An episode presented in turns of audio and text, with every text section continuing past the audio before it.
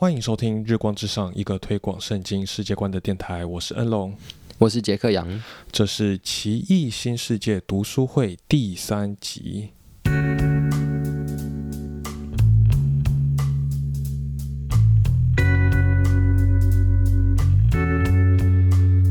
好，各位听众，欢迎回到我们的读书会。那这是我们读书会的第三集。那推荐就是还没有听前两集的听众，可以先去听前面，就是按照顺序来听，我觉得会比较呃比较好了。就是不论是这个前前因后果上，大家比较知道我们在干嘛。不然我们今天突然就开始讲尼采跟马克思，可能会让大家不知就是摸不着头绪。对。那另外，我觉得特别想要再提醒一次的是，关于我们这个。嗯，读书会的一个心态，那这我在第一集的时候讲比较多，但我想，啊，这一集再讲一次。那尤其其中一个重点就是，呃，这本书所提供呈现的只是这个性革命啊其中一个历史成因的脉络，就是，嗯，他只是在讲这件事情背后。怎么发生的其中一部分的原因而已，并不是所有的全貌。对，所以呃，就是这当中背后有很多复杂历史因素是没有办法一本书或者我们一次读书会做完的。那这里只是提供大家一个思考的角度跟怎么来看待这件事情。对，所以我觉得这个这是一个蛮重要的呃事情要跟大家提醒。那另外呃还有一点是我想要澄清一下，我们呃前几集包括我刚才都讲到这个性革命啊这个用词。那我后来发现，在中文当中好像比较常用的是性解放运动，嗯，对，但是因为英文它就是 sexual revolution 嘛，嗯，那我觉得性革命用革命这个字有一个更更贴切的啊，符合这场运动的本质，嗯，就它不单单只是说我要解放或者说拓宽某些的啊道德边界，它是要做一个革命啊，有一个本质上的一个颠覆。嗯，对，所以呃，的这一点啊，就是包含今天还有啊下一集的内容都会更多跟大家讨论。但是就是特别澄清一下，让听众知道，就是有时候我们在节目中也会两个词语互就是互用，这样就是性解放运动或者是性革命，那就是让大家知道我们在讲的是同一个意思，这样。好，那呃，我们还是稍稍回顾一下我们上一集讲的内容。所以，我们上一集是回到了这个浪漫主义时期，然后尤其用卢梭作为代表，来跟大家说明说，现代人是怎么样把自我或者说自己的本质从外在客观的条件转变成内在。就是我们说上上一次呃杰克杨也提到嘛，这个从经纪人转变成内心人，嗯，这样子的一个过程。所以在浪漫主义的影响中，我们看到呃我是谁这个问题，很大程度被我内心的感受所决定。对，但我觉得我们上一集有一个问题没有呃讲得很清楚的是，我们提到了浪漫主义，然后用卢梭作为代表，但是卢梭毕竟是一个。思想家嘛，他不是一个大家大众会去读的人物。对，但是浪漫主义的这些思想的模式，却好像很快的就影响到普罗大众，然后深入人心。嗯嗯嗯，以前的人读比较多书。哎，我想应该不是这个原因，就是这个作者他在呃，就是《奇异新世界》这本书里面，其实没有太多的去探讨这个角度，他比较多是在另外一本，就是我们之前有提到那个呃现代自我的。得胜崛起与得胜那本书里面有讲到，就是他其实是透过一些浪漫主义的诗人，在他们的诗词的创作当中，就好像很快的去影响到了普罗大众。嗯嗯嗯，对他们，他们其实蛮特别，他们透过这些呃诗词，很模糊的、很有弹性的，呈现出一个美感。然后大家在欣赏这些美的同时，他也就不经意的，好像就吸收了他们所真正要传递的思想。嗯嗯，就是在那些诗词，你好像哦，他可能只是在讲一个这个乡间的一个淳朴的人啊人们的互动，或者淳朴的乡间小镇的生活。嗯，然后你好像在享受那样的美感的同时，他其实就好像悄悄的在告诉你，哦，这样子一种回归自然、天真淳朴的人性。才是我们要追求的。对对对，他其实有讲到，就是他很喜欢写这种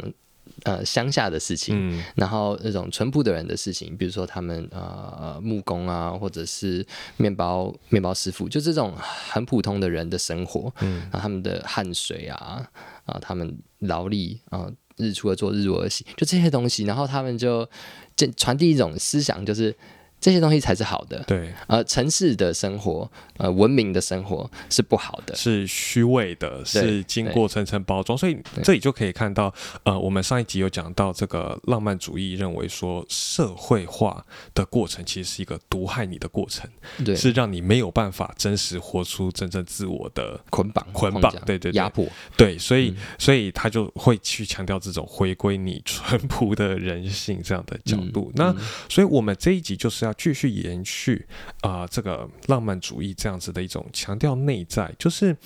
某一种程度上，我们可以说，好，我们看到了浪漫主义强调内在的感受过于外在的客观事物，可是那个问题还是在，就是说，现实上还是有很多外在客观的阻碍。尤其是你想在社会文化当中，这个传统的思想，那在西方就是这种教会的啊啊教义啊，或者教会的文化，其实还是很强的。那究竟是为什么这个浪漫主义开始强调这个人的内在感受之后，人就好像可以突然挣脱或者不再管外在这些文化既有的束缚？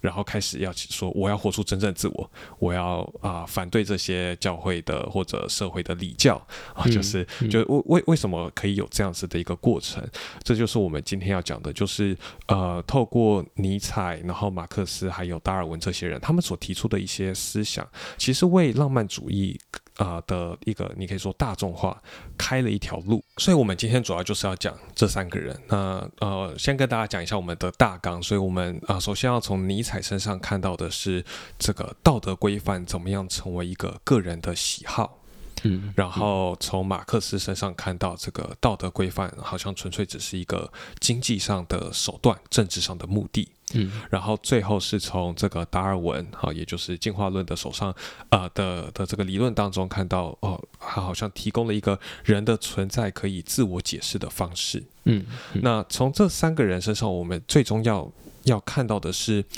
啊，这些人。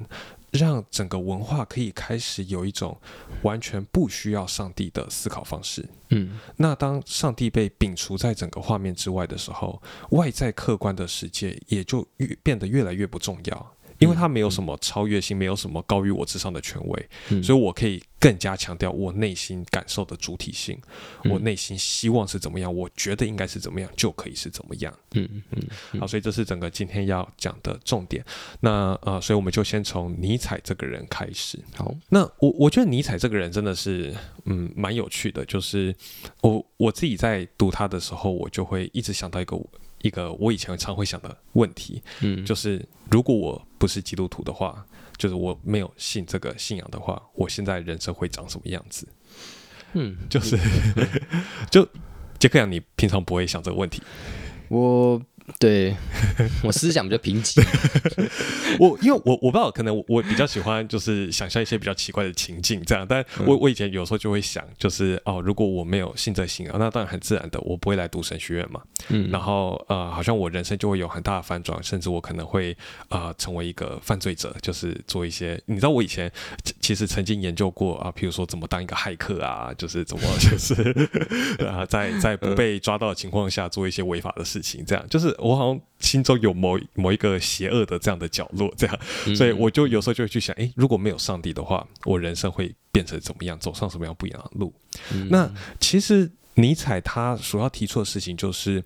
在启蒙运动当中，好像大家已经开始想要挣脱这个上帝或者教会的束缚，大家想要拒绝上帝的存在。可是尼采说，可是上帝的影响仍然无处不在。嗯嗯，所以他很有名的说那一句“上帝死了”嘛，嗯，但他说“上帝死了”这句话，其实重点不是要说哦，上帝不存在了，他重点是要讲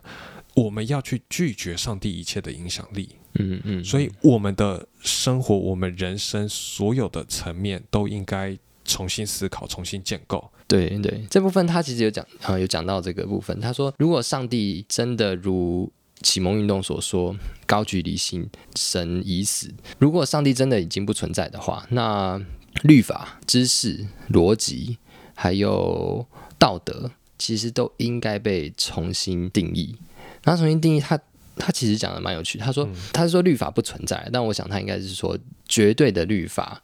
不再存在。嗯哼，呃，因为绝对的律法就已经假设了一个绝对的。立法者，嗯，绝对的权威。对，那因为绝对的权威根本不存在，所以你你你不能说有一种律法是客观而且超越的，呃，是普世性，呃，放诸四海皆准的，不行，因为不存在这种立法者。嗯哼。啊，所以我们对律法的定义会完全不一样。然后知识，你说知识跟神有什么关系？哦，有有有，它有关系。因为因为如果没有上帝的话，就没有所谓的一个一个东西被创造出来的一种一种本质嘛，一种意义这样子。那知识原本就在探讨说一个一个东西的意义，或者是它的它的本质是什么。所以如果没有上帝的话，那知识就不再是探讨这些。呃，东西的本身，嗯他们是要探讨说，呃，呃知识变成什么？知识变成是掌权者或者是既得利益者，他们认为对他们有利的资讯，嗯，他们又要用来管控。或者是维持他们的既得利益，对，那这叫做知识。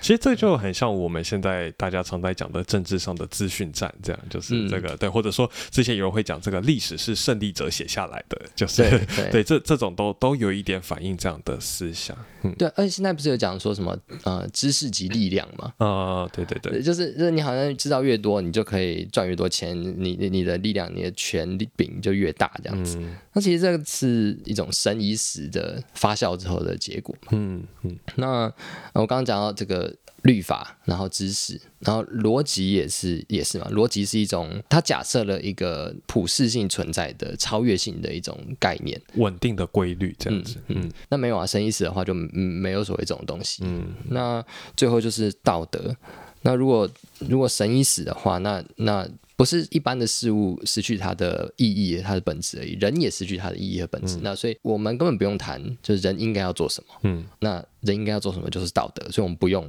谈道德。对，其实我觉得很有趣。杰杰克杨，你好像有点对这一点蛮兴奋的，就是讲讲的很 好像很有心得这样。对，但我我觉得这个很有趣，就是说，虽然我们大部分的人没有读过尼采，嗯，然后甚至可能也不一定是受他的。思想的影响，但是因为尼采就是很忠实的呈现说，在一个没有上帝的世界当中，世界应该怎么运作？嗯嗯。那这件事情从启蒙运动开始发酵了，你可以说两两百年、两百多年的时间，到我们现在，其实我们已经开始好像活在一个真的是没有上帝的世界当中，所以我们现在这个世界当中很多的思想，很多的。你可以说事情运作的方式，虽然大家没有直接的读尼采或受尼采影响，可是都有一点不约而同的走上尼采的道路上。因为他就是告诉我们说，当我们拒绝上帝的时候，世界会变成什么样子？对他，他就他就讲到说什么啊，不要再那么有礼貌了。哦，就是你启蒙运动，你就是你就已经把神用理性取代了。嗯，那你就不应该再活在一种有神的世界里面。对对对，不要不要再假装了。他真的是一个很狂的人，这样。那我我觉得我们特别要着重在，就是杰克，你刚才讲到最后一点，说道德要整个重新被思考。嗯，对。那当然，其他点有时候啊，在啊其他时候我们也会提到，但在道德这一点上，尼采讲到一点，他的很重要或者很常被提起的一个理论，就是超人理论，他的一个对强者的一种尊崇。嗯，就是他说，呃，什么什么是好，什么是坏。就是强有力量哦，不论你说物理上的力量，或者说权力、金钱上的力量哦，这就是强。然后，然后弱就是你没有这些力量，你没有这个能力，你就是弱，就是不好的。嗯。然后，然后他就说，传统的尤尤其基督教的宗教，或者说这些啊传统的道德束缚是做什么呢？其实是在。保护弱者是在唾弃强者，这是尼采说是颠倒是非的。嗯，就是他好像去讲哦，软弱是好的，哦，这个呃呃，当一个弱者是是被保护的，然后强者啊，他应该要啊，不论你说啊，这个保护弱者或照顾弱者啊，这这样才才才对。就是他会觉得这样子一种道德框架是违反自然法则的。嗯嗯，因为他逆转了那个强弱的好坏。嗯嗯，所以对对他来讲，呃，基督教不再是对错的问题，基基督教是一个是是善恶的问题，就是基督教基督教是一个邪恶的宗教。对对对对，因为它违反了这样子一种自然法则，然后去提倡弱者。对，但弱者应该要是邪恶的，要是错误的。对，就是他他说怎么会？我我在想着说，怎么会敬拜一个被钉上十字架的救主？嗯。呃，他他死了，我我我们为什么要敬拜他？我们要敬拜的应该是，比如说把他钉上十字架的比拉多好了，呃，或者是法利赛人这样子。那基督教为什么要这样做呢？就是可能后面后面再讲到吧，就是也还是维持一种既得利益者的好处啊，或者是嗯掌权者他的他的地位这样子。所以他他其实是他动机是有问题的，他是邪恶的。嗯，对，所以他是从根本上，他不再讨论说啊，基督教讲的是是真的还假的。他是讲说，基督教所提倡的道德观念是邪恶的，是应该被完全颠覆的。嗯，对。那关于杰克杨刚才讲到那一点，呃，就是掌权者啊，既得利益者，这个我们等下在马克思当中会看到一个更好的展现。嗯，但我们再回到尼采啊，他讲到说，我们要把这个上帝完全的呃，就是从我们的人生当中去除，然后去除一些的影响。那最直接的结论就是，我们不要再做一个受造物。不要再受制于那个已经死掉的上帝，我们要做我们自己。那这个做我们自己就很有这个我们之前讲到浪漫主义的那种味道嘛，就是做真实的自己。那但是尼采又更进一步说，这个做我们自己是什么意思？第一个就是我们可以创造我们自己的价值跟意义。嗯，就是其实杰克讲上一集也有提到嘛，就是尼采说我们是那个大艺术家，对，我们可以自己去去勾勒我们人生应该要往哪里去做什么样子的选择，要成为谁，那个应该是我们有能力去选择的。对，那当我们可以这样创造我们自己的价值、我们自己的意义的时候，我们同时也创造我们自己的所谓的道德规范，就是我们可以自己去选择。什么是好的，什么是坏的，什么是对的，什么是错的？对，这都是回归我自己身上。我想要这样做，或者我认为这样做是好的。嗯，那所以我就用一句话总结。这刚开始在总结的时候有跟大家提到，就是用一句话总结，就是尼采让我们把这个道德束缚，或者说啊这个道德原则变成一种个人喜好。嗯，就是我为什么认为这是对的，是因为我我喜欢，我觉得这样好。我觉得这样比较舒服，嗯，就是就全部都回归你自己内心的感受，嗯嗯，算是得自由了啦，挣脱了这个传统道德的束缚，嗯，对。好，那尼采的部分我们大概先讲到这边，嗯嗯，那之后他还会继续的出现，但我们现在先再讨论到马克思的部分，就是我觉得我们一般听到马克思的时候，都想到的是共产党。或者共产主义，嗯，然后所以会觉得说啊，我们现在是资本社会，或者我们反对共产主义，那我们应该就是反对马克思吧？但实际上，我们仍然在很多地方受马克思的影响。哒哒，就是呃，好，我我我我们讲讲呃，跟我们啊节目内容比较直接相关的，就是说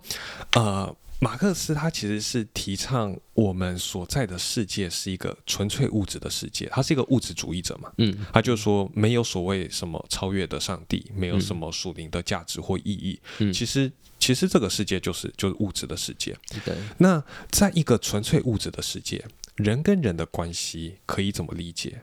那马克思就说，人跟人最基本的关系就是经济关系。嗯，因为只有物质嘛，那那所有事情就回归到物质本身，那就是一种经济活动。嗯，是。那也因为是一种经济关系，所以人跟人之间的所有关系都会变成政治关系。嗯嗯嗯。好，那这个政治关系这一点，我们到下一集的时候才会有更深的讨论。但我们这一集先主要着重在马克思所讲的这个。啊，纯物质的世界以及经济关系这个层面上，嗯，那所以呃，马克思他所他从这个啊经济关系的角度来看人与人之间相处，然后来理解一切所谓的好像既有的这些超越的事物啊，所什么上帝啊，然后信仰啊，道德规范这些，对于马克思来说，那个是虚假的，那个骗人的，对，骗人不存在的。那那但是为什么这些东西还在？嗯，为什么还会有道德束缚？那马克思就从经济关系去理解，说这就是杰克杨刚才讲的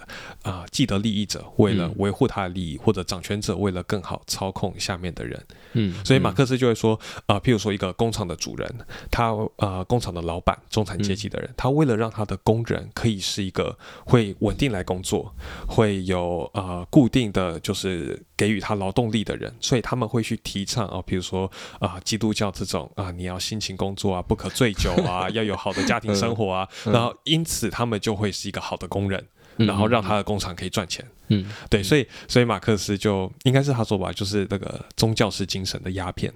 哦，对，就是他就是从这一点来说，他就是让这些啊这个下层阶级的人，他们可以被安定下来，然后有个稳定的生活。但是重点是什么？重点是让上层阶级的人好操控他们来赚钱，赚得他们的利益。嗯，那从这个角度来看，这个基督教真的是邪恶的，就是 是压榨劳工的一种手段。嗯嗯，对，所以从从这里我们就可以看到，说这个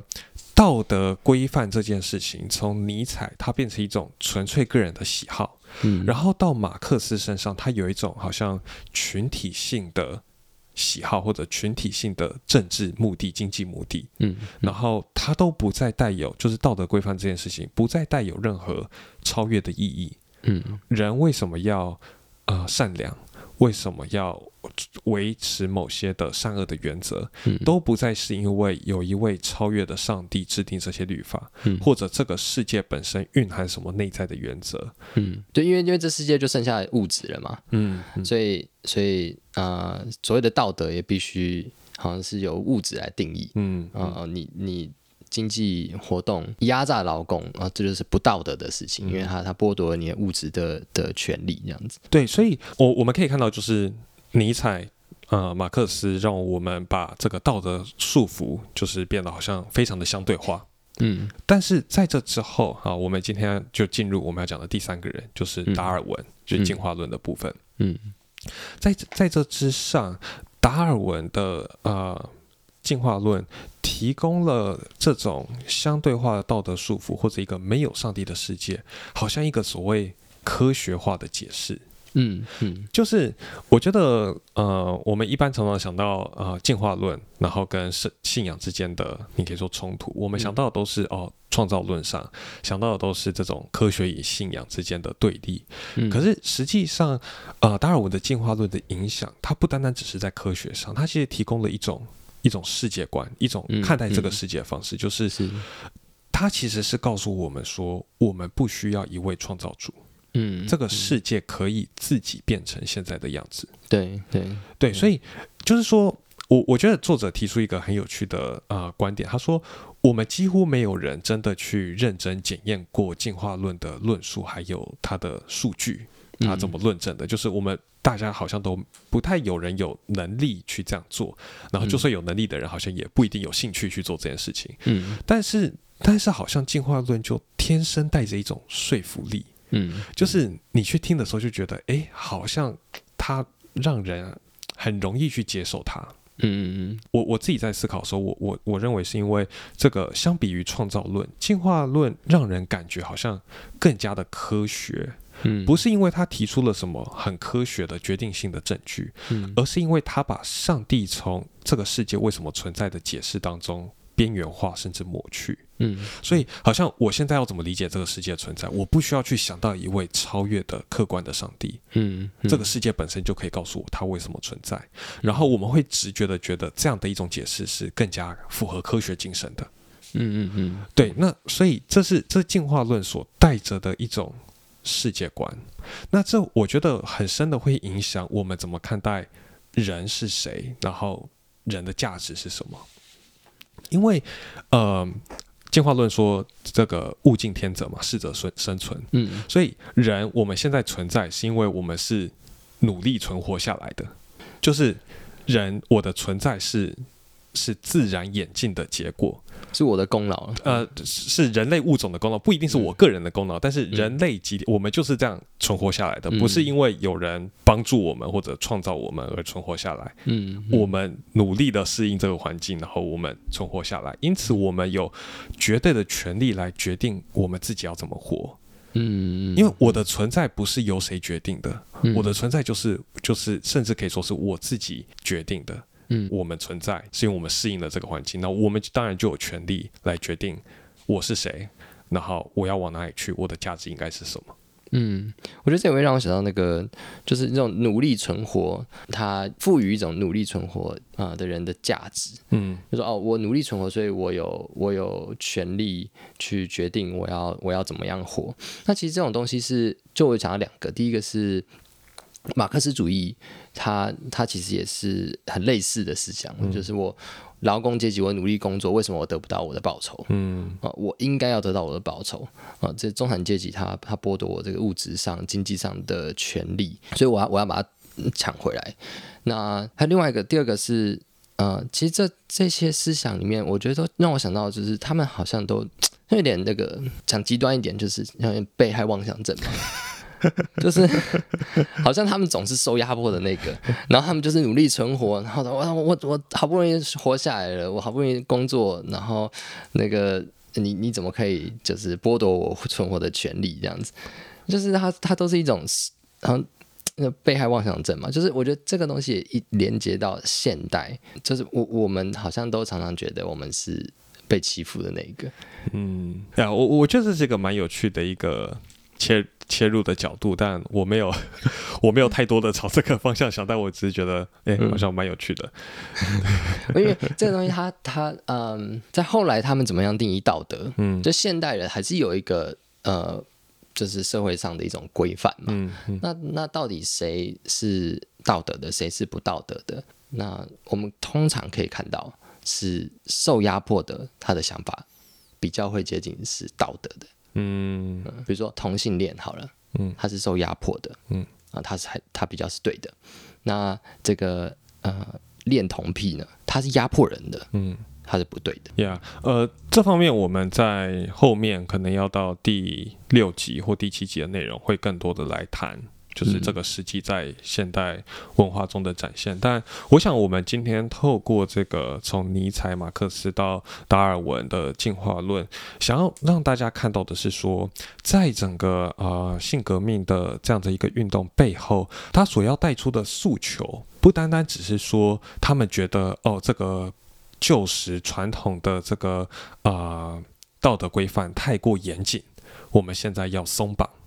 好像说啊，以前只有呃男生跟女生可以结婚，现在啊男生跟男生、女生跟女生也可以结婚，哦，应该要多增加这一项。就是他们所要求不单单只是说要这样子的一种松绑，他们所要求的是道德规范这个概念本身客观的。就像呃杰克杨刚才在讲尼采思想，讲到说没有上帝的时候，绝对律法也不应该存在。嗯，所以他们所要求的是在。在我们现在这个世界，我们已经不相信上帝了，已经已经只认识到上帝已经死了，那我们也就不应该有任何客观的道德束缚。嗯，道德的存在就是变成纯粹一种啊，从尼采来讲，就是个人的喜好，你个人的选择。那如果是你个人的选择，你就不会不应该要去把这个强迫加在别人身上嘛。嗯，这是第一个。那从马克思的角度来说，就是道德的存在其实是经济压迫的手段，所以道德存在是不好的。我们要这个工人阶级要革命，那什么之类的哈，就是他他会有会有这些的想法。所以从这里我们就可以看到说啊，整个性革命运动背后所出于的是一种对道德原则这个概念本身的一个反动，一个颠覆。嗯嗯嗯。这第第一个我们可以看到的。那第二个今天要讲的一个重点就是，当这个世界就是就是全部的时候，也就是说，当当这个世界就只有这个世界，没有什么超越的上帝，没有什么超越的属灵的原则意义。当这个世界就只有这个世界的时候，一切的道德规范都会失去实质的意义。人生为人，男人身为男人，女人身为女人，都不会有什么道德价值。嗯，我觉得这个作者他在啊这一章的开头问了一个蛮有趣的问题，就是人只能跟人繁衍后代，人不能跟蜥蜴繁衍后代。嗯，这有任何的道德意义吗？嗯，就是对现代人来说是没有的。嗯，你可以多说一点吗？嗯，就是我们会不会去想说人的这个身体物质上的一些。原则或限制，对于我应该怎么活，我是谁，我存在的价值有任何的意义？啊，不不具有它的规范性。对，不具有它的规范性。就是我我就回答一个现代常有的争论，就是呃，以前在这个同与同志运动有一些辩论的时候，有一些基督徒就会讲说，哦，因为只有一男一一女才能生育小孩，所以只有一男一女可以结婚。嗯，会会有这样的论述嘛？那但是呃，支持同婚的人就会说，那这样难道你是说这个不孕症的人就不能结婚吗？嗯嗯，就他们就会有这样的反对。可是我们回到我们今天所要讲的内容，就是说，其实呃，那些基督徒所提出这个，因为一男一女可以生育小孩，所以才一婚姻应该是一男一女这样的论点，并不是要讲说。呃，个别化的每一个人都要可以生育小孩才能结婚，它是指普遍性的来讲，这个外在客观有一个原则是说，啊，男生跟女生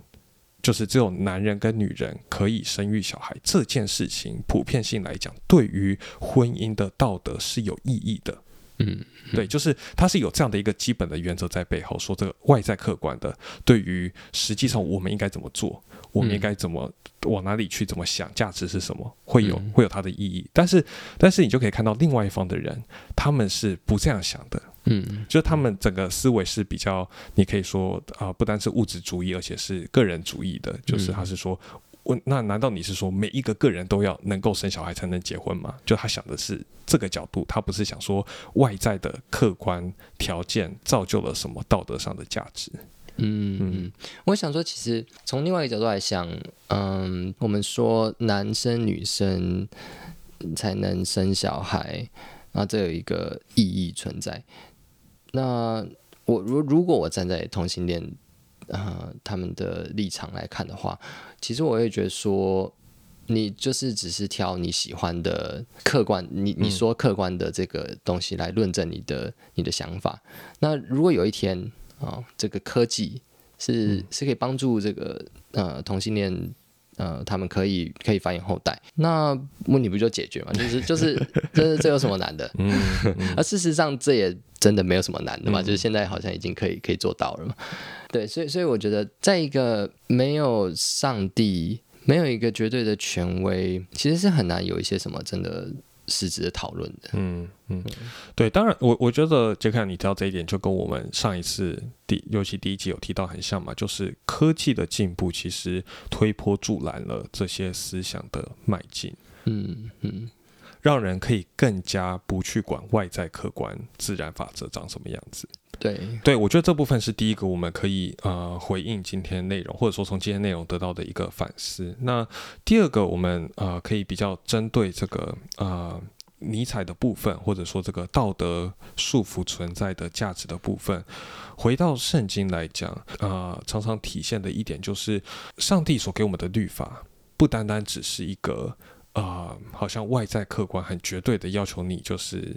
啊，这个牺牲自己去很痛苦遵守的，嗯，其实，在圣经当中也常常表现出上帝的律法是是可喜爱的，嗯，是是会让我们心得着滋润的，嗯，所以我觉得某种程度上，尼采提出这种啊道德束缚只是个人喜好，这一点啊，好像也不能说他他当然是错的，就是他不是一个。纯粹个人喜好，嗯，可是当我们反过来想说，我们也不能说哦，圣经中提出的律法就是一个超越你自己，然后你要令人厌恶，对，令人厌恶的，然后你好像要很反感的，很很很，当然是舍己，但是好像是要好像好像是一个违反天性的的律法，其实不是的，就是我们看到，如果这个世界是上帝所造，按着他的公义秩序来运作的，然后人也是按着他的形象被造，那。这他所制定的律法应该是最符合我们天性的，嗯，然后对于对于被圣灵更新重生的人来讲，他的律法也应该是可喜爱的，嗯，是甜美的。对我，我觉得这可能是，甚至我觉得是基督徒常常。会比较难体会的一点，对，对，就是我们想到律法的时候，常常会想到是跟福音相对的嘛，就是哦，福音是很美好的，然后是很我可以享受的，但是律法就是一个严肃的，然后压啊不一定压迫，但是就是好像律法主义条条框框，然后背时价，对，背时价，或者说就是啊啊，这个律法就是让我知罪，让我让我悔改的，但是圣经中也常常让体现让我们看到说，律法应该是我们。我们要有有热情去去追求、去喜爱、去去爱慕，嗯，然后这就是他需要的是我们全人的一个转变，不单单只是说哦，我的思想上啊，我的行为上被改变，甚至我们的喜好上，就是尼采讲这个嘛，道德是个人喜好，对，那我们作为基督徒，我们的喜好就是要被圣灵所调整，被圣经所塑造，让我们开始喜爱上帝的律法。就是这是一个被塑造的过程。最后回到我们上一次讲的这个浪漫主义啊，或者说表现型个人主义，就是我们在上帝面前，我们究竟是要忠实的展现自我，还是被塑造？嗯，然后被塑造成一个更符合上帝创造我们起初的心意跟目的的那个样式。嗯，然后是喜爱上帝律法的样式。是是，对，那我觉得这一点也可以连接到下一个，呃，就是今天我想带出的，呃，最后一个回应就是关于进化论。就是我刚才有提到嘛，就是啊，进化论关于人的起源这样的一个一个探讨，不单单只是一个科学与信仰的论战而已。嗯，它其实关乎到的就是我们刚才一直在讲的，我们认为人是谁，人从哪里来，然后又要往哪里去。嗯，这都会影响我们怎么看待人的价值，还有人应该怎么活，也就是所谓的道德价值。嗯，对啊，是，对啊，其实这个问题也是贯穿这三个思想家。的的一个一个问题啊，就是人人到底从哪里来，要往哪里去？那尼采认为说，人不是从上帝来的，也没有要往神那里去。那马克思认为说，人就是一个物质的物质的存在，呃，从事一些经济和政治的活动。然后没也没有要往神那里去，神宗教信仰基督教是一个谎言。那达尔文就更不用说，达尔文是认为说这这世界根本就不需要有一个上帝嘛，不需要一个创造者，不需要一个设计者，所以人不不存在那个先存的目的性。嗯，就好像我被创造要为了要做什么啊？不存在这种东西，因为没有，嗯，我没有被创造，我是物竞天择之后的产物，这样。所以人要人从哪里来，要往哪里去，在这三个思想家里面，我觉得是他们有一个很强烈的共同点。嗯嗯，就是他们都很强烈的让人可以，好像很自然的就说，对我可以决定我要怎么活。嗯，因为没有任何人创造我，没有任何任何人是我的主。嗯，我可以自己决定我喜欢什么，不喜欢什么，我的道德判断是什么。嗯，对，所以我我觉得今天呃。啊，最后总结了，就是说，从这三个思想家，我们可以很明确看到的一个是，他们勾勒出一种，当这个世界不再相信上帝的时候，啊，这个世界会怎么运作？嗯，然后人们会怎么想？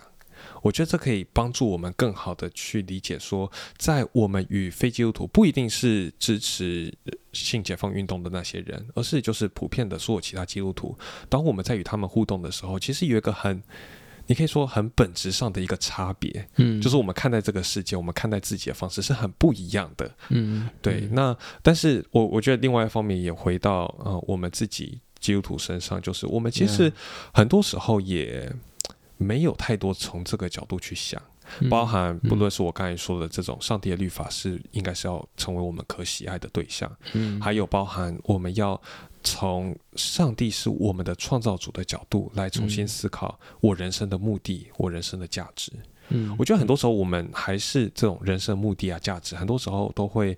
呃很直觉式的被这个世界的文化所影响。嗯，对。那我觉得这是值得我们去反思的部分。是我我刚刚其实也有想到，就是就我们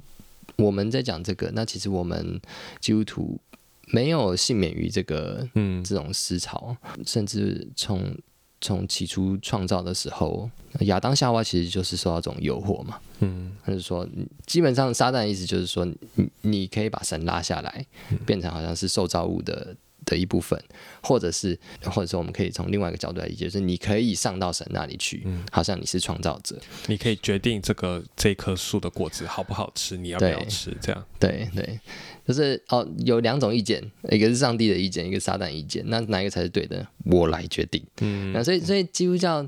一直以来就是在处理这个。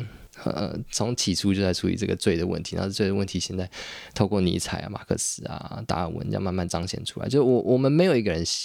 幸免于这个这个罪恶了。嗯，对。那我觉得关于这个呃这这些思潮如何在我们基督徒自己身上彰显，然后我们自己又如何受这些文化影响，这有一点超出我们今天这一节的内容。但是就是提出这些问题，让大家可以有一点的反思。然后呃，但我们着重的还是在于就是这些思想家，然后这个历史脉络最后如何造就到啊今天的这个啊性革命运动上。这样好，那呃今天的呃。内容就差不多到这边，那我们下一集呢会是啊这个最后一集讨讨论。历史人物的，就是 请大家在这个忍耐忍耐一下，对，再坚持一下啊！下一集之后，我们就会开始进入更实际的当今社会的啊现状，还有一些啊思潮背后的反思。好，那今天的内容差不多到这边，希望对你有些的帮助。那呃，不论你对于我们所讲的内容，或者对于整个啊的这本书啊，或者是说所讲的这些